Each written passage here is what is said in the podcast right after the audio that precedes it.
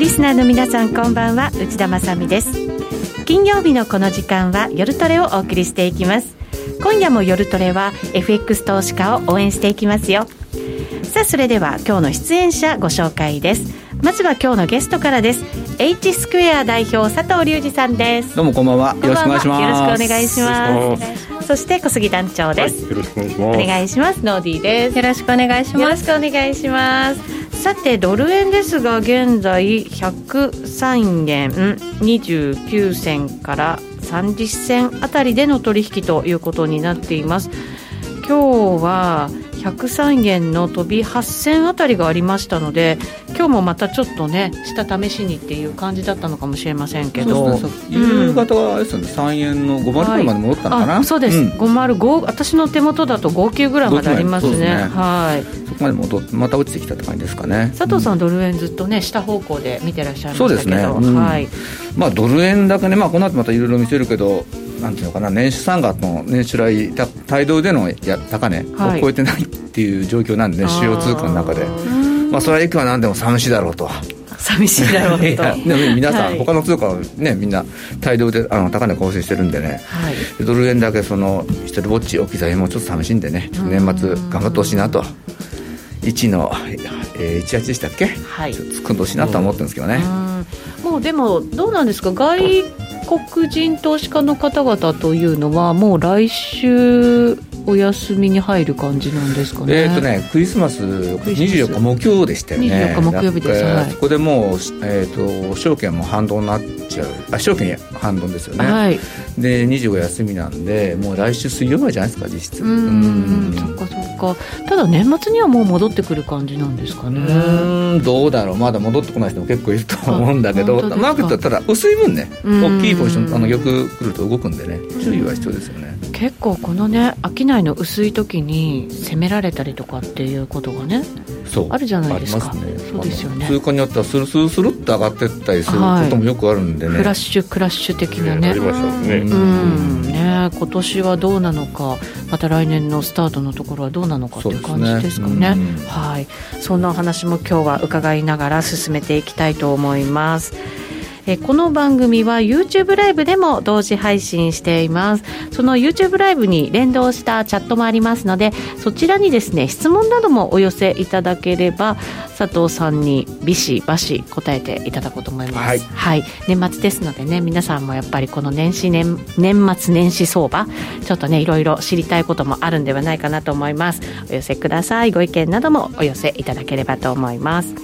さあそれでは番組進めていきましょう。今夜も夜トレスタートです。この番組は真面目に FX FX プライム by GMO の提供でお送りします。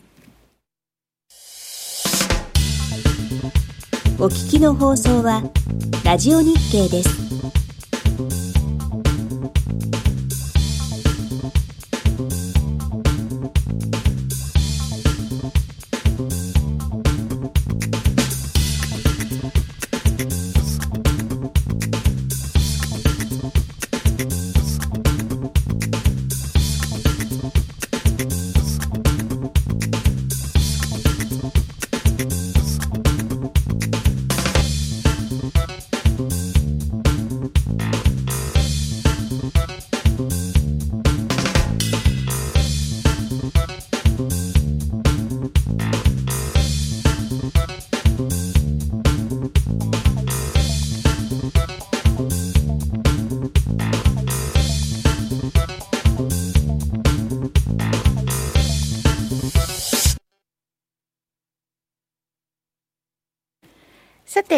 夜の夜トレは、佐藤隆二さんゲストでございます。えっ、ー、とですね、コメントにも今気づいた小野里かっていうふうに、佐藤さんですとか入れてくれました。ね。うん、はい、佐藤さんとは毎週月曜日に、ね、はい、番組をしておりまして、えー、夕方ですね、やらせていただいておりますので、そちらで小野里の佐藤さんということでね、出ていただいておりますが、ただ里かな？あ、ただそう、そうです。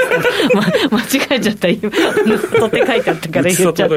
ただ里でやってますね。はい。そうです、そうです。で、その佐藤さんといえば、いいですかね、もう宣伝しちゃいましょうか。せっかく。そうそうそう、プレゼントいただいたのでね、はい、えー、皆さんにこちらの手帳をですね、どーんと佐藤さんから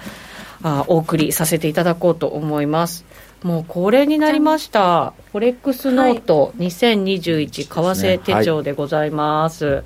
えーと、佐藤さんの、ね、会社でそうですね。毎年作っていて、もうお使いの方も多いと思いますけれど、見ていただくとですね、これ、まあ見えないと思うんですけど、あの経済統計の発表の予定だったりとか、あとはその金融政策決定会合とか、うん、そういうあの為替に影響を与えるイベントもろもろがですね、えーと、予定が書かれてるんですね。これ自分で調べようと思うとなかなか面倒くさくて、で結果なんかこうえポジション持ったらイベントがあって、すぐにマイナスになっちゃったみたいなことってね、結構あるあるじゃないですか、そ、ね,、れを佐藤さんがですね、事細かに毎年ちゃんと調べて、まあ、自分のためなんですけどね、もともとはね。もともと佐藤さんがトレーダーでね、そうそうね。こういうのがあったら、いいのにないやもう同じように忘れちゃったりするんで、やっぱこう、1週間だけ何やるかちゃんとこう計算しておいた方がね、投資するのにいいんでね、はい、そうですよね、うん、なので、えー、こういう為替手帳が出来上がってですね、もう数年経ちました。更新を重ねてですね、いいものに仕上がっておりますので、ぜひ皆さん、お使いいただきたいと思います。もう来年のものでございます。えっ、ー、と、10名様でしたっけ、プレゼントは。あ、違った。5名様でした。残念。大体。他の番組もやるからね。そうですよね。小野里の方でも、あ、タラサトの方でもやるんで、ちょっと待っててね、ねみんなね。なんか、多く言って小さくしちゃうって嫌ですね。ちょっと寂しかった、ね、ちょっと寂しかったですね。小さく言って大きくなるならいいんですけど。実はやっちゃおうかな、じゃあ、別に。いやいやいやいやいや。はい、5名様にプレゼントでございます、はい、残念ながら当たらなかった方は買ってねっていうことで。はい、お願いしたいと思います。えっ、ー、とですね番組ホームページにリンクを貼らせていただいておりますのでそちらチェックしていただきたいと思います。佐藤さんはい、これのおすすめの何かえっ、ー、とね、あのーうん、もう最近その、あんまりいろいろ中身変えちゃうとね、怒られちゃったりするんで、はい、そんなには変えてないんですけども、うん、あの2016年間の緩和の中でどんなことが起こったかっていう年表があるんですよ、そこのね、年表っては出来事なんだけど、はい、ちょっと見といてほしいんですよね。どの辺だ？えー、とね、後ろのところ後ろの方にあるんですけど、はい、あこれ？ちょっと過ぎちゃいましたね。過ぎちゃった、それだ、ええ、細かい。あの2014年からの出来事を追ってるんですけども、うんあのまたまた今も緩和やってると思うんですけど、どういうふうに緩和して、何が起きて、でどう何をきっかけに今度、縮小に動いたかと書いてあるんで。ちょっと追っていくと、まあ、来年すぐ縮小とかはないんだけど、えー、まあ、3年後とか、あと株価はどんなふうに推移したのかな、ちょっと見ていただくと、まあ、取引の参考になるかなと思うんで。う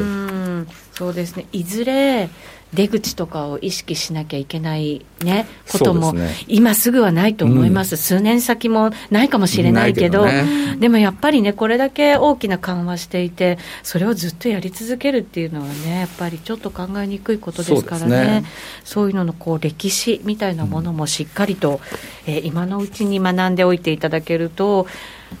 われわれもね、トレーダーとして仕掛けられたりするんじゃないかなというふうに思いますので、ね、結構ね、例えば株やってる人だったら、もう高くて買えないよとかって、よく言うと思うんだけど、これ見てもらうと、そのたこの時もみんな高くて買えないっていう、記憶だと思うんですよ。はい、でもね、その今、SP とか最高値、まだ最高値こうしている状況とかあるんで、はい、やっぱこういうちょっと歴史を見てもらうといいかなと思いますね、そうですね、こういう時期だからこそ、ちゃんと歴史を振り返りながら、未来を考えていく手帳ということになります。そして皆さんんのこうトレードの記録もね、そうですねまた経済統計もどんどんこう書き込んでいけるようになってますので、こちらも私もね、書き込んでますよ。あ素晴らしい。毎年。内田さん、本当綺麗なんですよね。貴重なんですよね。色分けしております。すごいんですよね。これ、これ見ると、あの、地図的にこう見えるわけです色で。明るい色だったら、ヨーロッパも日本もアメリカもいい感じで進んでる時で、暗い色になると、他も全部暗い話題が多いなっていうふうになるので、すごいですね。そうなんです。そこまで計算して作ってるんですか？あすごい。なんです。ずっと書いてあります。はい。ぜひ皆さんもですね自分なりの為替手帳をね、作っていただきたいなというふうに思います、番組ホームページにリンク貼らせていただきましたのでぜひぜひお願いいたします。さてじゃあ早速為替の話にいきましょう、ね、はい。えーと、今回はドル安がね、やっぱりメインなのかなと思うので、そね、そのあたり中心にお話伺っていこうかなと思うんですけど、はい、はい。えーと、今年今今週に関しては、FOMC ですかね、ね中注目だったのは。でやはりあの FOMC ではあの、まあ、追加緩和、まあ、そんな話が出てくるんだろうと皆さん思ってて、はい。まあ、実際、延長の話とか出てくるんです。出てきましたよね。はい、でこれきっかけで、じゃあ、これで出尽くしでドル高になるのか、やっぱりそうだよねって、でドル安になるのかっていうところだったと思うんですけど。はいまあ、最初のプライスアクション、一瞬ね、ドル高にもなったんだけど、はい、結局終わってみればドル安が強まったなっていうところですよね。まあ、ユーロにしても、オージにしても、連日のあの年初来高値更新ということで、はい、非常にあのドル安が進んだなってことですよね。本当そうですね、これでも、ECB もその前の週に会合が行われて、うん、そちらもやっぱりこう、まあ、その緩和の時期を長くする、延長するよっていう話もあったりとか、あと、まあ、日銀も今日ですよね、うん、行われていて、ね、はい、その期間延長みたいなこともね、ね。あの発表されてましたけれども、それでもやっぱりドル安が進む。うん、まあ、やっぱつあの FRB がやって一応インパクトは強いですよね、基軸通貨なんでね、まだね。あの確かにその中国にいろんな意味で追われてきてるんですけど、その基軸通貨ってところに関して言うと、まだまだドルが、そのなんていうのかな、一番強いというかな、そういう意味ではね。うん、うん。なんかこのぐずぐずのポンドですら強い。ぐずぐずの。ぐずぐずのというか。ね、ポンドですからそうなんですよね、ポンドでもね、タイドルで買われちゃうことになって、しかも連利ブレイクしちゃったからね、うん、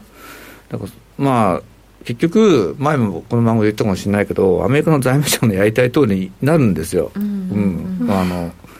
それがあの基軸通貨を持ってる強みで、彼らもドル高はもう望んでなくて、っていうのはもう、ここずっとドル高だったわけですよ。はい、逆に言えば、で、ね、もう転換したいというところだと思うんですよね。強いドルはもういらないですか、まあ、いらないとは言わないんですけど、えー、あの今はその状況じゃないってことですよね。それはやっぱりアメリカにとって、景気にとって、うん、っていうことですよね、ドル安の方が、それは有利に働くから。うん、それで、まあ、実際、ドル安なんだけど、それ対主要通貨に対してドル安であって、じゃあペソだとか、あの新興国通貨にしては、まあ、ドル強いんですよ、結構。で、ね、このことが新興の経済をの回復を遅らせるんですよね。結局、彼らあのドル建ての債券が多いので、ドルが強くなるってことは、そんだけあの返済する額も増えるわけなんで、えー、で、アメリカとしては、もうちょっとドルが弱くてもいいなと思うのは、おそらく新興国に対してドルがまだまだ強いというところあるんじゃないですかね。新興国もやっぱりちょっと厳しくなってしまうから。そうですね、だから新興国ってアメリカにとってはいいお客さんなんでね、ある意味逆に。ね、だからそこの経済が疲弊してしまうと、アメリカ経済にとってもよくないと。あなるほど、うん、共存、うまく共存して、うんね、アメリカも強さを保っていけるっていうところをこう探りたいわけですよね。そうですね。その辺考えるとまだ、まだドル安でもいいのかなっていうふうに考えてると思いますね。まだドル安でもいいってこと？は、これ、今日この後どのぐらいまでドル安でもいいかっていう話になったりするんでしょうか？そうですね。ますよね。してもらわないとね、まあ、それね。まあ、それ、きついなって。ねえ。まあでも、これは短期的ではなく、もっとこう長期的なドル安っていうのを佐藤さんはイメージしてそうですね、あのまあ、歴史的に見て、民主党政権っていうのはドルが弱くなるんで、うん、そういう意味では、ねうん、ドルが弱くなるのかなと思いますけどね、うん、民主党の時やっぱりドル安政策みたいな感じになってるっていうことなんですか、まあ、そうですね、そういう嫌いがありますね、どっちかっていうと。うん。それはなぜなんですか？なんででしょうねっていう話なんですけども、はい、あの結局あのあの共和党の政権っていうのは要するに強いアメリカだったり、うん、うん、あのまあ、トランプさんはちょっと行き過ぎてたけど、うん、まあ、まあ、比較的一国主義要するにストロングリーダーシップを取っていく過程なんだけど民主党政権って決してそうじゃなくて、ええ、どっちかとそれでドルが強くなった後その弊害が受けて政権が立ち上がることが多いんですよね。民主党の、うん、例えばクリントンさんの時なんかそうだと思うんだけどあの人の時って確かあの、えー、その前にすごい円高円が強かったあの日本が強かった時期があって、うん、そこからのアメリカにもう一度お金を戻すっていう作業を彼はやった時に、はい、あの通貨を弱くすると使いましたよね。うんうん。うんなるほど、それで日本がいろいろね、うん、あの強いドルが国益になると言いながら、えー、あのドル安誘導したのが当時の民主党政権ですよね。それでこう景気を良くしていく、経済を立て直していく、うん、そうですね、うん、特に今のアメリカの状況を見るとね、この間の、えーと、失業率も、失業率は下がったけど、新規、うん、あの NSP か、よくなかったし、この間の昨日のえー、新規失業申請件数、88万件でしたっけ、はい、また増えてますよね、だからああいうの見てると、ね、決してアメリカの雇用がいいわけじゃなくて、しかもあのまだ暫定次の予算も決まってないですよね、はい、補正もできてないんで、それ考えていくとね、アメリカっていうのはやはり、そのドル安っていうのは国益になるでしょうね。うん。なんかでもこうドル安の問い面に立ってる他の国々はちょっと辛い思いですね。うん。まあでも今まで結構その逆に言うとユーロにしても弱かったんで、いい思いをしてると思うんですよ、ねうん、水準的にはやっぱり、これ、高値更新してるとはいえ、そんなにすごい高いところでは決してないわけですよね。全然高くないですよ、うん、そうですよね。まだユーロでも、えーと、1.22の後半でしょ、いったって、全然ですよ、アメリカ経済、やっぱり今、決して強くないっていう話もありましたけど、強いのって、やっぱり住宅のあたりぐらいなんですかね、ね。住宅はその結局、うんそのコロナの前から、はい、あの低金利で、今じゃあ買い時だっていうことで、買ってたんですよね、みんな。で、中古住宅のその玉が減ったんですよ、もう中古住宅の数がそもそも減ってて。なるほど、在庫があんまりないような状態で。ね、それで今回のコロナになって、さらにもう金利下がってきてて、えー、であまあ、今回のコロナのおも面白いっていうかよくないなあれだけど裕福な人はそんなにそこなんていうのかなお金が減ってるわけじゃなくて業種によってすごい偏りが出てるじゃないですか、正直言って。飲食とかサービス厳しい反面、ね、IT 系はすごい良かったりとかしてるんで。えー、で、そういう人たちはやっぱこの在宅ワークになって、じゃあ郊外に家を買おうとかって話になってくると、あのその辺で家を買うと。で、例えば今、サンフランシスコ郊外、パルアウルとか、あの辺の、要するに、えー、アマゾンとか昔あったとかね、アマゾンじゃない、ごめんなさい、えっ、ー、と、グーグルとかあったあの辺がもう高、土地が高くなって、うん、あの、他の州にどんどん本社を移動してますよね。結構法人税も違いが州によってね、うん、この間ね月曜日までテキサスとかやっぱ安いんですよね、えー、でそういうところにやっぱ本社を移すと。そうするとその辺の土地も今度上がってきて、その辺のでテキサスってあの、まあ、今回オースチだったんだけどすごい安いんですよ正直言って。うん。でそういうところが上がってくるんで全体的に土地の価格が上がってきててで不動産も新しいのができてくることになりますよね。うん、移って。移ってですね、はい、そこにまた需要が生まれている、うんね。うん、はい。まあ、コロナであの郊外にえー、住もうっていう動きも、アメリカものすごい早かったですよね、日本もね、ね。そういう動き出てるらしいですけど。うんあの日本の郊外と違って、本当に郊外ですね、アメリカの郊外って。あの 車で30分1時間あの、なんていうのかな、普通にあの通勤圏内なんで、アメリカの場合は。結構混んだりもしますけどね、道も、ね、あのサンフランシスコとか、その一部のとかすごい混むんですけど、えー、オハイオのコロンバスとかとそんな混まないです、だから結構中核都市でそんなに混まないところってやっぱいくつかあるんですよ。まあ、しかも通勤の必要がなくなってるっていうのがね、ね。うん、やっぱ大きいでしょうね。結構その広くあるし、まあ、家を建てるといろんなものを使うですか電線も使ったりするし、はい、家財道具一式変えたりするから、まあ、そういう意味ではあの経済的には後々良くなってくるのかなと思いますけどね,、ね。金利も低いままですから、車も買ったりとかね、うん、そういうことまでなんか広がりはね出てるという感じはありますもんね、ね、だからあとは雇用のところがねやっぱり回復してこないとということなのかもしれませんけど。で雇用のところって話だとちょっとね今日、えー、あのー、何かエアフィニティっていうやつのその、はい、資料持ってきたんだけど、はい、あ5ページかな。5ページですね、はい、ちょっと先に言っちゃっては申し訳ないんだけど、はい、この資料これはまあイギリスの調査機関の研究したやつなんですけども、うん、要するに集団免疫があのコロナの、できてい。く、どんがからこう普通の生活に戻りつつあるか、戻っていくだろうかっていう予測したやつなんですけど、アメリカはもう来年の4月、来年の4月、はい、からもう戻ってくるんじゃないかと、要するに今みたいな状況じゃなくなってきてて、うん、もうみんな結構、ワクチン打って、比較的外に出れこれ、この表の見方ってどういうふうに見たらいいんですか、2021年、この赤丸のところ、赤丸が、はい、あの一般の方々かな。一般の方々。で、あのーはい。えーと、緑色の3、これが医療関係者。が大体打ち終わるタイミング。なるほど、はい、ワクチンをね。ワクチンをね、はい、で、アメリカはやっぱ早くて、続いてイギリス、イえー、カナダ、はい、あとヨーロッパついていくんですけども、はい、なんと日本が再来年なんないと。うわそうですちょっと遅いな。ちょっと待って、医療関係者の方々に対しても、来年のもうなんか、終わりの辺？うん、全体に行き渡るのがあったですね、だからまあ、これ、あくまでここの会社のなんで、ね、まあまあまあ、そうですね。ただね、確か日本って、やっとあのファイザーのやつが認可降りるっていう話ですもんね。一応、ようやく厚生労働省に申請したというところですよね、まだね。もうアメリカ、もうイギリスは打ってますもんね。はい、えだって、EU ももう27日、来週ぐらいには始まるって感じですもんね、来週、再来週か。まあ、その話だけでもやっぱり日本ちょっと遅れてるなっていう感じはありますよね。自国でまだねそれが作れてないっていうのは海外から買わなきゃいけないっていうことですもんね。でやはりその自国でそのコロナワクチンを作るっていうのは、はい、結構その安全保障上も重要な話であって、うん、でまあ、塩野義とかいろんなところやってるみたいなんだけど、はい、やっぱちょっと遅れてるんですよね。うん。えーと、ノンホル気分さんが欧米はファイザーのワクチン承認までのえー、まで申請から1週間から2週間、この期間ですよね、なのに日本は2か月ぐらいかかって、来年2月、まあそういうことなんですね、それから医療機関の方に打ち出したりすると、やっぱりね、時間はかかるんでしょうね。うんそうですね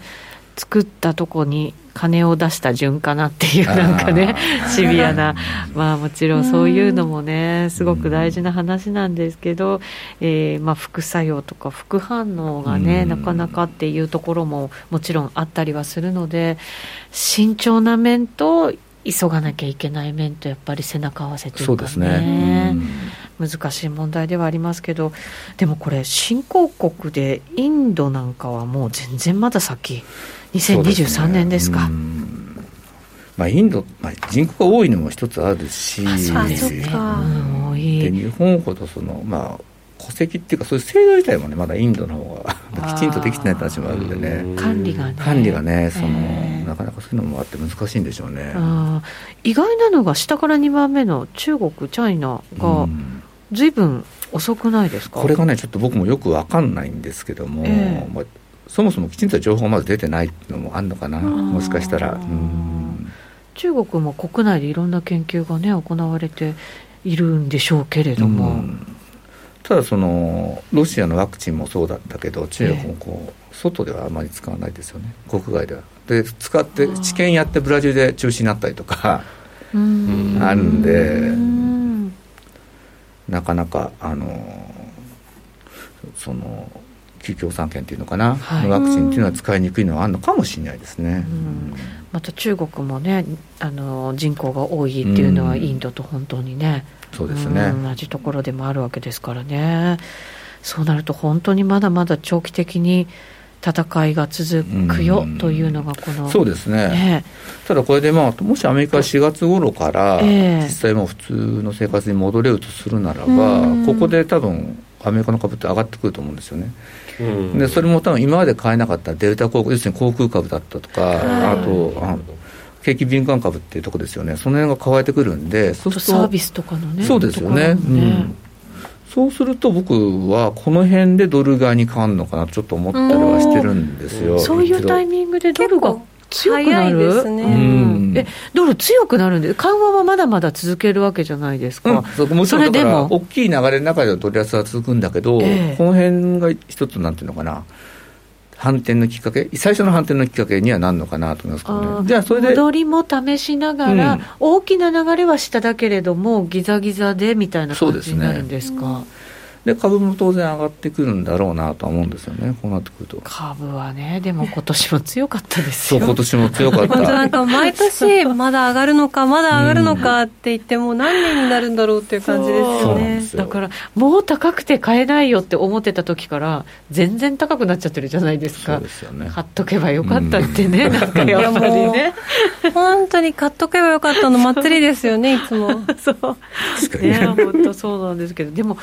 まだ今は期待感だったりとかで買われてるわけじゃないですか、うん、今度、だからそれがある意味、業績に結びついてきて、実際に景気回復っていうところをこう織り込んでいく、実際の数字でっていうことになるんですかね。景気回復とあとその脱炭素社会とか、社会っていうのは、あの辺を織り込んでいくんじゃないですか。だから今までと例えばコーナであの IT 系、例えばアマゾンだとか、はい、あのそれでは変われたと思うんだけど、多分今度、物色の出しは変わってくるんじゃないのかなと思ってて、はい、で、これさ、番組の最後ちょっと話そうかなと思ったんだけど、うん、ちょっと言っちゃうと、はい、あの、バイデンさんのやろうとしてることって、要するに、脱炭素じゃないですか、そう、ね,、すると、まあ、水素社会なのか、まあ、どっちも電力を使うとなってくると、電力を使うと動線ですよね、うん、うん、だからその辺の株は当然上がってくるし、でコモディティはもう銅はすごい高い、うん、そういうに上がってるわけですよね。でまあ、あとその脱炭素って水素社会って話になるんだったらばあの例えばプラチナとかね。プラチナも結構ね、うん、あの少しずつ上がってますね。そうですよね、うん、そこでまた触媒触媒ですね、需要需要ですね、環境にはね。水素燃料車だと、はい、ディーゼル車の大体10倍ぐらいプラチナ使うんですよ。1台あたり。そんなにもちろんこれから技術革新があって減ってくるとは思うんだけどプラチナじゃなくてもっていうね。プラチナ使用量が減るまずはプラチナ。でも必要なんですね、うん、減ったとしても。そうですね。あと日本でも流行ってるあのソーラーパネル。あれすごい銀を使うんですよ。ソーラーパネルに銀使うんで。でそのなんていうの？脱炭素で、みんなでソーラーパネルいっぱい作りましょうとかなってくると、銀の需要がすごい増えてくると思います、ね、銀も動き始めてますよ。そうですよね、ずいぶんね、金と差がついちゃってましたけど、でもなんか上がりました上がりましたね、ね。うん、だからコモディティは全体的に強くなってきて、そうすると、その辺の通貨にしても、オージーだとか。あの辺の通貨も上がってくるランドとか。ランドとか強くなる可能性はあるかなと思いますね。うんオージーはでもなんか中国がね石炭は輸入しないよみたいなことを言ったりとかしてましたけど、そこで一旦ちょっと反応して下げましたけどもう全部戻しちゃいましたもんね。気にしないですよねあれなんで気にしないんですか？すごく不思議、うん、あの確かにそうなんですよ、うん、ただそのお金の流れがもう一つもできできちゃってるっていうドルが売られて流れできちゃってるのとあとおそらく今世界一の参勤国って中国なんですけど、これが来年再来年はオーストラリアなんですよね。うん、そうなんですか、うん、そういう意味でもオージーの需要はあるかな。はあ。中国ともね、なんとなくこう嫌な感じのぶつかり具合なんですけどね、確かにね、そうですね、それでもやっぱり強い。強いと思いますね、うん、必要なものがそこにあるってことなんですもんね。あのやっぱり資源国って強いなと思いますよね。景気が回復するとそこは変わる。変わりますね。うんちょっと羨ましかったりしますね。ね日本もよくそういう海底資源が合うとかないとか急になかなか出てこないですよね。とかないとか。うんでしかもその海底のものとかになるとまた中国とのね。ですね。ねそのなんて言うんだろう兼ね合いが難しいところでもあったりしますよね。ですね、まあ、ランドも元気いいんですか？ランドはね今そんな元気よくないです正直よくないんなんでだろう金金っていうあの、はい、那覇ってまあなんていうのかな。政治が安定してないのも一つあるし、はい、まあ停電もよく起きるし。ちょっとコモディティだけなんかその金だけでっていうわけにはいかないん。ですかね,、かねこれからまあ徐々には強くなってくるのかな、やっぱりそれは資源国の一つとしてそうですね。目がいく時間がかかるんですよやっぱ。りそこ資源国に資源国に限らず、えー、あの途上国にお金がいくってにはまだ自分の国が豊かにならないといけないんでね、でドル安もある程度進んでいくってこと状況になってくるんで、はい、そうなってくるとちょっと時間かかってくるかなと思いますね。でも来年にかけてはやっぱりそうすると、あれですね、まだ景気があの新興国なんか厳しいですけど、その回復も少しずつ織り込み始めるとなると、その、えっ、ー、と、コモディティのところでかなりまた動くのかもしれないですね。うん、そうですね。そもそもマーケット自体がちっちゃいじゃないですかコモディティって、はい、だからまとまったこのボンってくるとすぐ動いちゃうんですよ、うん、そうですね、まあ、そういう意味ではね上値があると思いますよ、ね、金余りっていうのもねもちろんあるんでしょうけどね。そうですね。ねはい、えー、さて後半もまだまだいろんな通貨の分析もね、ね動いてるんでね、ちょっと今日はそうですね、うん、はい、そちらじっくり、えー、伺っていきたいと思いますので、後半もぜひお付き合いください。それではここでお知らせです。約定力と低スプレッドで選ぶなら、最大50万5千円口座開設キャンペーン実施中の FX プライム by GMO。人気のハイスピード注文は待ち時間なしの連続発注を実現。サクサクお取引いただけます。ポジション全決済、土点注文にも対応だから、スキャルピング取引やスキマトレードと相性抜群です。トレードも情報も、やっぱりプライムで、決まり。株式会社 FX プライムバイ GMO は関東財務局長金賞第259号の金融商品取引業者です。当社で取り扱う商品は価格の変動などにより投資額以上の損失が発生することがあります。取引開始にあたっては、契約締結前交付書面を熟読、ご理解いただいた上で、ご自身の判断にてお願いいたします。詳しくは、契約締結前交付書面などお読みください。お聞きの放送は、ラジオ日経です。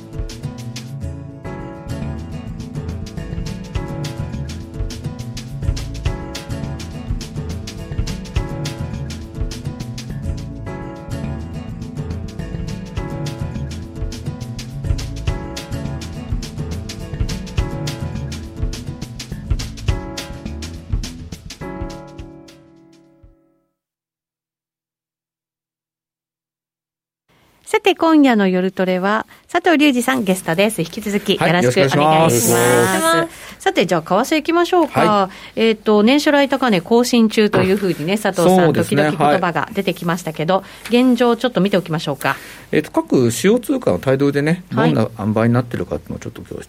表で作ってきたんで見ていただけるかなと思います。はい、3ページですね。そうですね。はい、あの、これ見て、あの、分かると思うんですけども、結局、主要通貨に対してはドル全面安なんですよね。うん、うんで特にユーロとかに対して非常にあのユーロが強いってことですね。そうですね、うん、ユーロ率で見ると一番大きいですね。大きいですよね。はい。うん、まあそれからまあドル円もなんだかんだ言いながら、うん、まああのー、円が強くなってると。うんカナダとかあの辺がちょっとそんなにあれなんですけど、まあ、全体してそのドル安っていうのがこれで見ていくと分かるようにまあ続いているという感じですね。うん、はいクロス円もでクロス円で見るとちょっとまちまちになってくるんですよね。うん、うんうん、えっ、ー、とそうですね。ポンドとかに関して言うと、あの円高方向、ポンドとカナダで。ポンドとそうですね、うん、カナダ、そうだ。ポンドは乱高下してるしね。本当そうです。カナダはなんでですか？カナダはねあのー、遅かった。カナダもね円と一緒で弱かったんですよ。態度でコロナのことがあってからの回復ってことですか、うん、あとトランプさんとの関係もあまり良くなかったですよね、うん、カナダね。でよあの円が円は円はまだか。そのつい最近なんですよ。カナダが帯同での年収高値更新って11月の下旬ぐらいだったかな。バイデンさんがになってそうですよね分かりやすい。まあ要はそうなんですかなんか祝電だか電話のお祝いとかもなんか一番早かったりとか しましたよね。確か。ガスのつもり だからね、どうしても遅いんだけど、まあだから全体としてはそのドルの強さっていうのはまあ、アドオンの弱さっていうのは変わらないのかなということですね。で最初のところでちょっとユーロポンドでやっぱすごいユーロが強いんですよ。ね、ユーロ強いですね。でこれがまあユーロが今年一番強くなってる、まあ、背景でもありますよね。うんユーロもねそろそろなんかラガルドさんなんか言うんじゃないのって思ってるんですけど、うん、なかなかそのことないですね。どうなんですか？なんつったらいいのかな。もちろんユーロ高っていうのはあの ECB の懸念材料なんだけどそうですよね。あの別にユーロだけが買われてるわけじゃないですよね今。ああ、そうですよね。ドルが売られてるんだと、はい、いうことなんですよね、うん、だこれユーロ高狙われてるんだったらいやこのユーロ高はなるんでしょうけどまあ状況が違うってことですよね。なるほど円に関しても同様で、うん、この円高はと言っても円高じゃないよと。ドル安だよっていうことですなってしまうねドル円もこうした方向の圧力が強くなるってことですよね。なるほど、うん、ドルが頑張ってくれないともうどうにもならないわけですね。でそのドルは別になんか頑張るどころか違う方向に頑張ろうとそうですそうです。はいまあ、アメリカが立ち直るっていうこともね、世界にとっては大事なね、まあ、必要なんでね、うん、ことだったりしますもんね。まあ、そういう局面は、まあ、ありますよ、そりゃ。なんかこう相対的にずっと強いイメージがあるせいで、立ち直るってイメージがないんですけど。あ、うん、確かにそうですね。あのアメリカってどんどん新しいいい気が出てきますよね正直言って。はい、うんまあ、そういうイメージは確かにあるんですけども全体として見たときにじゃあアメリカ国人が豊かに国民が豊かになってるかっていうと決してそうじゃないですよね。格差もね格差も広がってて、ね、一部だけっていうなんかね見方もありますしね。そういう意味ではねやっぱ、はい、あのもし本当にアメリカ国民が豊かだったらその前回に2016年16年かな選挙でトランプさん当選してないわけですよトランプさんが当選したこと自体がアメリカの格差の広がりだったりその貧しくなってきた象徴だったと僕は思うんでね。なるほど。そこがだからアメリカのねやっぱり問題がそうですね、はい、見えてくるわけですよね、ね、さてじゃあチャート分析いきましょうか。はい、皆さんお待ちかねではないかなと思いますよ。ドル円の週足からです。はいえー、っとねこれ相変わらずなんですけど綺麗な下げトレンドになってはいるんですよね、ね、これね、うん、ちょっとこれ見ると買えないな。いやいや、本当そうですね、うん、これ見ちゃうとそうですね。で、ちょっと今日資料を持ってもらった年足で見ても5年連続で陰線なんですよね。えー、要するに、まあ、値幅すごいちっちゃいんだけど、5年連続で、年足。あの円高方向にはいってるんですよ。はい。で今年になるとこれ6年目とかなるので6年目ってちょっと僕の資料の中では6年連続で年足が、えー、円高いくのはないのですよ、えー、あそうなんですね。うん。だからそういうまあすごい値幅がちっちゃいんだよね。みんなそういうイメージも全然ないんだけど。確かにそうだ見たら。なんかドロドロドロってなんとなくちょっと頭をこうなんか下げてきた感じ、うん、稲穂のようなねうまいこと言いますね。そうですね。感じのイメージですよね、うん、だからそういう意味じゃねあのー、このトレこのトレンドに逆らうのはちょっとあんま得策じゃないのかな。もちろん短期はいいと思いますよ。でも多分中長期でやるんだったら、はいあの流れとしては円高方向に今進んでるんだよっていうのを思いながらトレードした方がいいと思いますね。値頃感みたいなやつに気をつけないといけないんですよ。なんかこう1円ね切り下がるごとにあ104円割っちゃった。103円も一瞬割っちゃったみたいな感じで、そろそろそろそろっていう気持ちになりそうな気もしますもんね。ねなんか103円台とか言ったら、もう一回104円台まで戻るだろうみたいなね、ん。なんかそういうの持ったら、なんか逆に戻らなくて、ね、なんかこう、利は乗らないけど、じわじわなんとなく苦しいみたいなね。しかも値幅は大きくないから、じわじわじわじわ苦しいせいで、気づきにくい、ね、じわじわ攻められるのがね。辛いのよ損切りもできないできないですよねちょっと戻るかもしれないとか思っちゃうからねだけど戻らないこの苦しさ買いが溜まってって、うん、まあ、なんか密着でドカンドカンってやられちゃうんですよねちょドル円の4時間足ちょっと見てもらうと分かると思うんですけど、はい、足はい7ページですねこれも綺麗にこうなんていうのかな。節を作って下がってるわけなんですよ。なんとなくリズムある感じでね。しますよね、はい、で直近のリズムでいうとあの3円の6070っていうのがずっとサポートになってたんですよ。で、ここ割ってで昨日、えー、と2円の88枚突っ込ん。で今日の戻りも3円の60でしょ、うん、だからやっぱこの辺が今度はあの抵抗になってくる。綺麗にこうなんていうのか支持が抵抗に変わっていく支持が抵抗に変わっていくって相場なんでこういう相場っていうのは結構長続きする。こういうの見た瞬間にあ60に近づいたら売ろみたいな気持ち、うんね、で上抜けちゃったら切ればいいしっていう分かりやすいポイントではありますよね。実際今30ぐらいですよね。30ぐらいですよね,、はい、ですねだからで最近のニューヨークって結構下攻めするんでねどうかなとは思ってるんですけど。日本時間はちょっと戻ったりもねなんかするんですけどね。きますきますと日本時間あのドル円ショートするのは日本時間がいいなとそうですね、で夜あの入浴時間待つっていうね、そう。感じがね。で、ロンドンも最近、下攻めから始まってるから、ああ、じゃあやりやすいですね。やりやすいですよね。で、だから問題はニューヨークの、まあ、ロンドンフィックスがあった1時過ぎにどう出てくるか、はい、昨日とか戻しちゃったんだけど、うん、だからそこでもう一回、ニューヨーク叩いてくると、あの結構長い陰線が出てくることが多いですよね。なるほどね。ちょっとリズムがね気づいた時には終わるっていうの 結構あったりするじゃないですか。まあでも今回ねやっぱ繰り返しになっちゃうけどドル円だけね年初来高あのあの安値がいってないんで、はい、そういう意味ではちょっとまあ1円台突っ込むかなと思う。1円台。まあとはいってもここから2円ですからね。佐藤さん、そうどうどうですか？その水準的には。あのどこまで、ね、さっきノーディーからも質問がちらっとありましたけど、はい、まだまだ下がるよっていう、こういう下げ方だと、まだまだ下がると思います。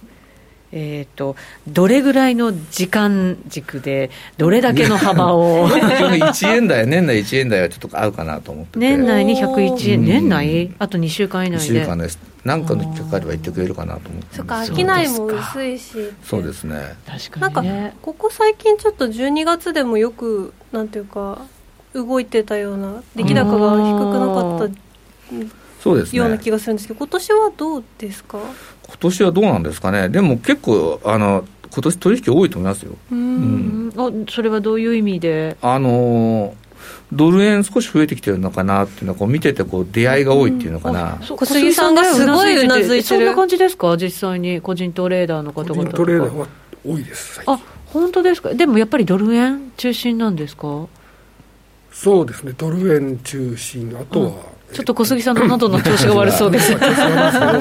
と、やっぱポンとポンドですね。ポンドか。ポンドか。どの通貨も値幅がそんなに大きくないから、なんかこう、ポンドに行きたくなっちゃいますよね。わかりますよね。それすごいよくわかりますよね。本当に？ドル円動いてるって言ったって1円動いてないわけですよ、1日。60銭とか70銭こうやってるじゃないですか。そうですね。そこでポンドやったらやっぱしびれるでしょ。いや、しびれます。もう。いや、もういろんな意味でしびれすぎちゃってるね。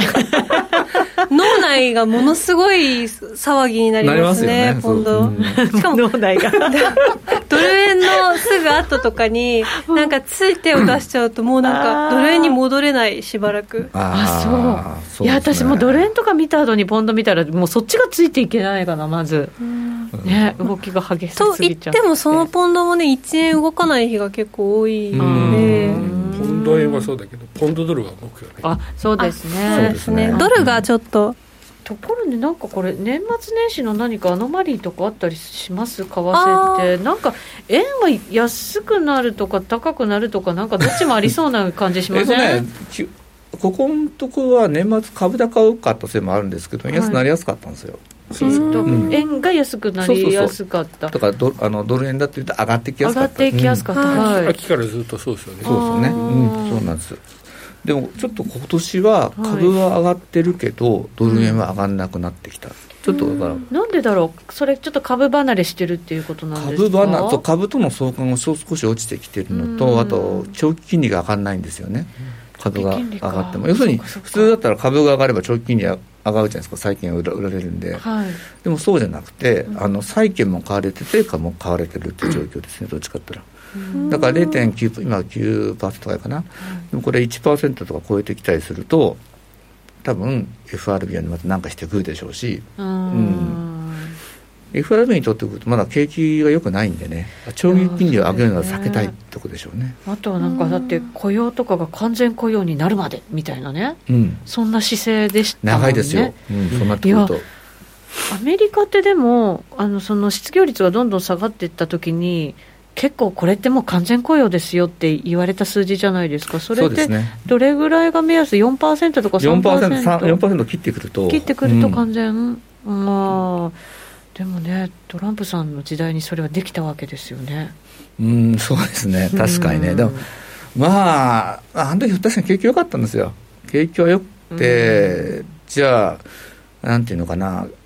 ただ、一部の人が良かっただけなんて言えばいいのかな、正直言うと。中西部は良くなかったしね、正直。うん、そうか。結局、格差が広がって、じゃあ、選ばれたはずなのに、あんまり狭まってない感じがするっていう感じです,、で雇用もそのなんて言ったらいいんですかね。自分が欲しい賃金じゃなくてただ職をつく見つけるってことだけでも必要って下がるじゃないですか、そこが、ね、そうか。ネックっていうかポイントで。それで満足してるかどうかっていうのはまた別な話ってことですか、うん、そうすると景気が良くなってくるとじゃあ僕はもっと上の仕事が欲しいなってくると離職しますよね、はい、新しいし。まあポジティブな感じですよね、うん、でもね。そういう状況の中で、えー、コロナが起こったりとかしてっていうのもあるかなとは思うんですけどね。そうですねこれ、えーと、ジェドさんがバイデンさんになると言ってることと裏腹に格差広がりそうっていうコメントが入っていて、うん、このあたりどうなっていくんですか、えーね、基本的に緩和政策をやるってことは格差が広がりますよ、そりゃ。お金持ってる人が豊かになるんですよ。まあ、お金がお金を呼ぶみたいなことがさらに加速していくわけですね。そうですよね。えー、うん、だ結局まあ、例えば株なら株持ってる人が株価が豊かになるけど、じゃあ株持ってる人って、アメリカ人みんな株やってるようなイメージあるけど、実際本当保有層だけなんですよね。うん、金額ベース長く持ってるのって、やっぱりそうなんですかね。そうですねだから最近はそのロビン・フッターと言われる、ね、その出てきたんでね、ちょっと変わりつつあるなとは思うんですけどね。うんそうかじゃあ誰になっても基本的に格差が広がっていっちゃうみたいな変わんないんですかね。まあ、あとだから税制ですよね、そうこういう話になってくる。と、かバイデンさんがその高額所得者に対する税制をきつくすると、多少は、うん、くるかもしれないけど、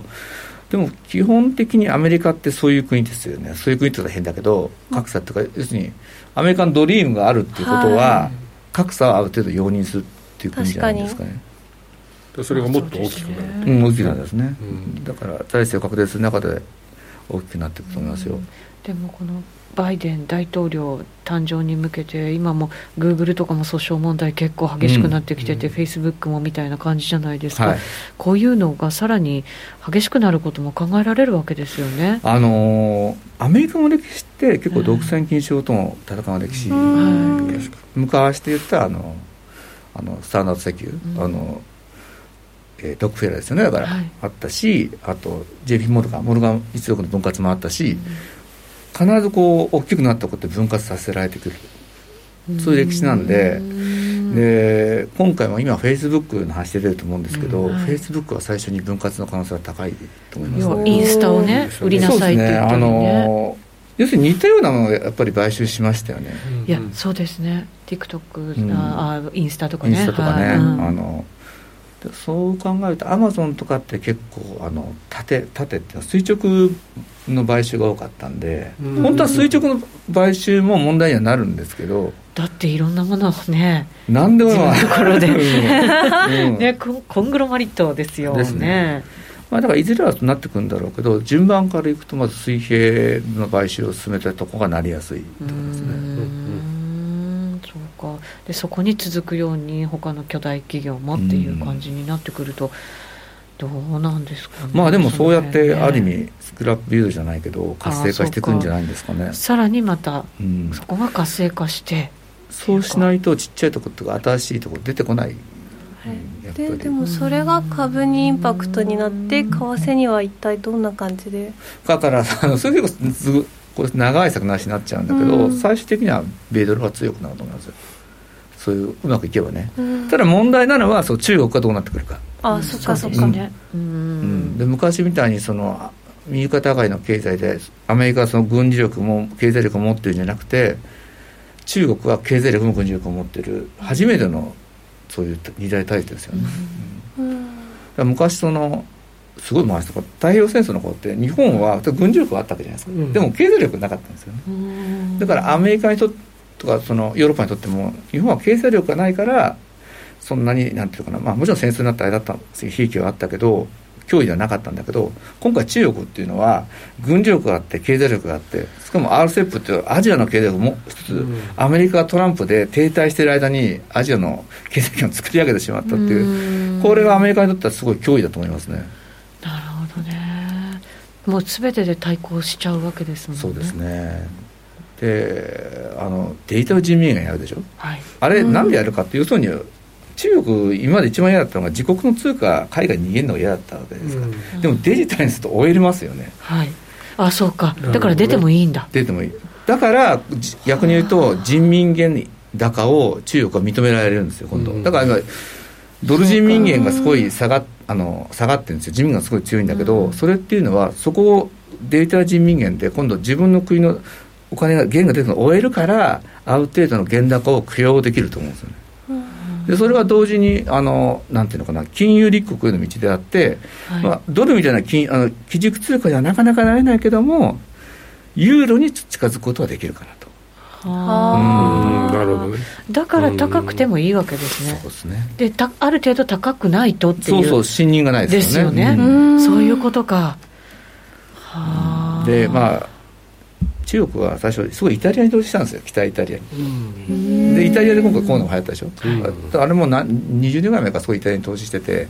イタリアってまあ経済力弱かったんで中国なしでも生きていけない、はい、どこまで、まあ、追い込まれたって言い方変だけどなっててで今回もコロナの時に本来だったらアメリカだったらこのねあの大連ウイルスだとかこうチャイナウイルスといってこう中国人あしたけど、はい、イタリア関係したんですよねその中国人がその医師団が来た時にも、言ってましたねそのいやだって大変でしたからねコロナのスタートのところのイタリアは、それでも中国を歓迎しなきゃいけないような状況になっている。つまりヨーロッパはすでに中国の人がかなり入っているってことなんですよねいやでもあのドイツでさえ経済的にはやっぱり中国との結びつかは、やっぱりすごく大きいわけじゃないですか、うん。フォルクスワーゲンとかね、いやいやいや、本当そうですよね。5割ぐらいはね、なんか話聞きますもんね。だからここからね、ヨーロッパがどういう姿勢をね、中国に対して取っていくのかっていうのも、非常になんか興味深いところではありますよね。チャチャートいきますか、はい、すみません。ね、いろんななんか聞きたくなっちゃいましたけど、ユーロドルいきましょうか、じゃあ。ユーロドルいきましょう。はい、月足あります。8ページです。強いな、これ。あの、1.20っていう、前も、あの、取られてダメなところ、2回目、3回目で抜きたかな、うん、やっぱ抜けると強いですね、そうですね。3回目、4回目で抜けちゃったら本当強くて、はい、で次が、えー、っとね、1.24の後半っていうのがあるんだけど、24の後半、はい、そこを目指していくんじゃないですかね。うんこれも案外、今、22の後半まで行きちゃってて、はい、で正直、今日とか調整かなと思ったんですが、強いんですよね、ユーロ。そんなになんか調整しないですね。うん、だから、押しが小さいですよね。小さい、強い。すごく。こういう時はもう、買っておかないと後悔するやつですね。うん、ね長いトレンド早ければ年始、1月の上旬にはその1.24台入ってくるかな、うんはい、ユーロドルの買い手はって質問来ました。ユーロの買い手っていうのは、ええ、これ今の結構資本筋も買ってるって話も資本筋。資本筋、資本筋っていうのは何ですか？あの銀行系も買ってますし。えそれはどういう意味で買ってるんですか、うん、あのどういう意味っていうかここ何年もユーロって基本的にあの形状黒字なんですよ基礎収支も黒字だしずっとユーロのとあと昔ちょっと前は香港からの投資も多かったんだけど、はい、ユーロ圏にはお金結構入ってました。へえあそうなんですね、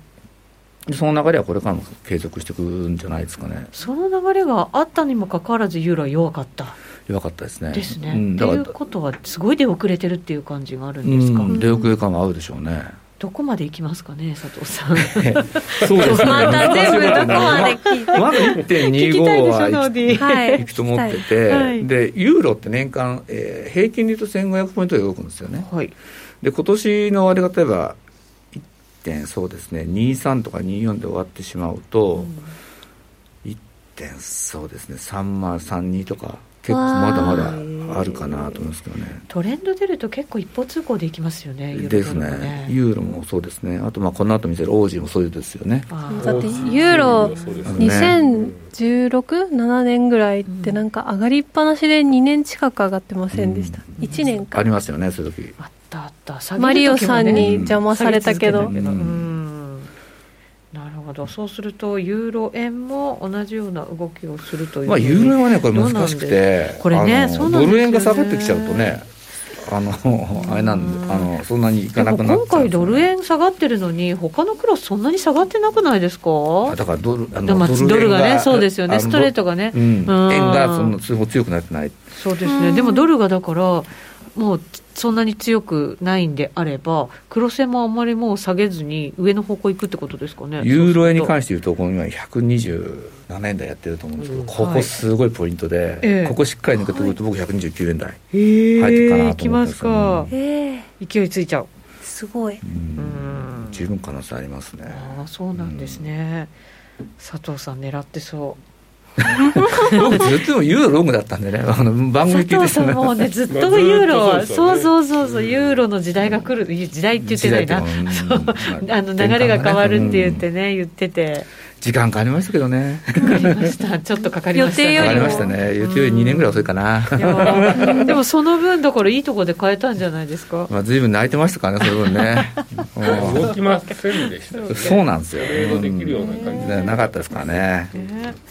どうしましょう？ポンドいきます？ポンドやっぱ行ってみます？ポンドね、はい、これ僕すごい難しい正直言って。ポンドのブレイクと、ね、難しそう。あのまあ、こんだけハードブレイクの感じが高くなってて、はい、なのにポンドが1.35このブレイクしてきちゃったんですよ。なんでなんですかねこれ。すごいですね。ドルが弱い。これも。単純にドルが弱いだけ本当に、うん、もうそれそれだけでいいんですか、だってじゃないとポンドなんて買う理由ない、はい、買う理由ないと うわ言っちゃった。でもそうなんですよね。正直なかなか買いにくい通貨ですよあの材料だけで見ると買いにくい全然買えないですもんね。だってポンドが今度別になんていうか輸出するものとかが特別あるわけじゃない、ってなったら、うん。